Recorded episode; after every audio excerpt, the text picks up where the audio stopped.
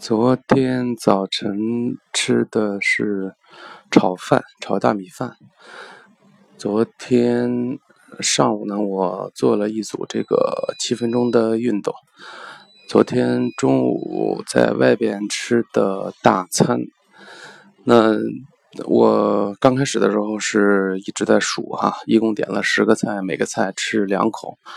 但是吃到后来，因为朋友马上要出国，聊得比较尽兴，所以就下午的时候又喝了点啤酒，又吃了点花生啊等等其他的，总之就是吃的稍微多了一点。昨天晚上呢，在家里边喝了点粥。呃，其实这个控制饮食啊，呃，我们当然希望能够。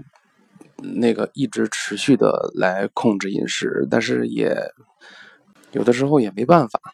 你在饭桌上，大家吃的尽兴了，喝点酒，吃点小菜，吃点下酒菜，这个有时候也，呃，到时候你可能也不一定能管得住自己。所以呢，我除了控制饮食之外，我给自己设定了一个这个暴食的这个目标。也就是嗯配额吧，每个月最多一次这样。那其实暴食，我觉得也没有必要特别的去在意它。为什么呢？因为你你刚刚吃，只要你吃完之后不是马上躺下睡觉，其实这个还是有机会能够把它消耗掉的。一般情况下，我在吃完之后就会去进行长时间这个的快走。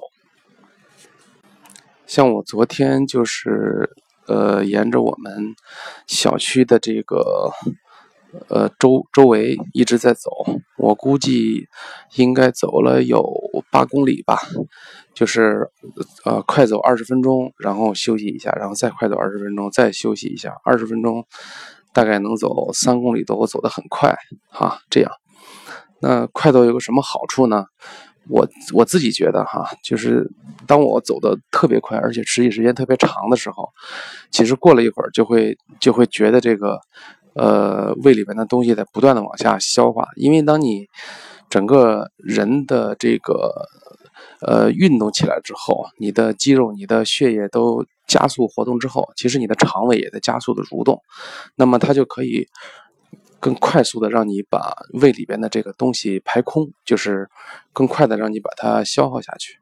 那经过这样的一个调理的话，呃，到呃晚上我称了一下体重，其实没有特别多的增加，体重仍然是一百七十六点一，体脂是百分之二十六点一，啊，就这样。那从这周开始呢，继续。减肥。上周我听别人说，这个跳绳好像效果还不错。这周找个时间可以试试，好吧？就这样。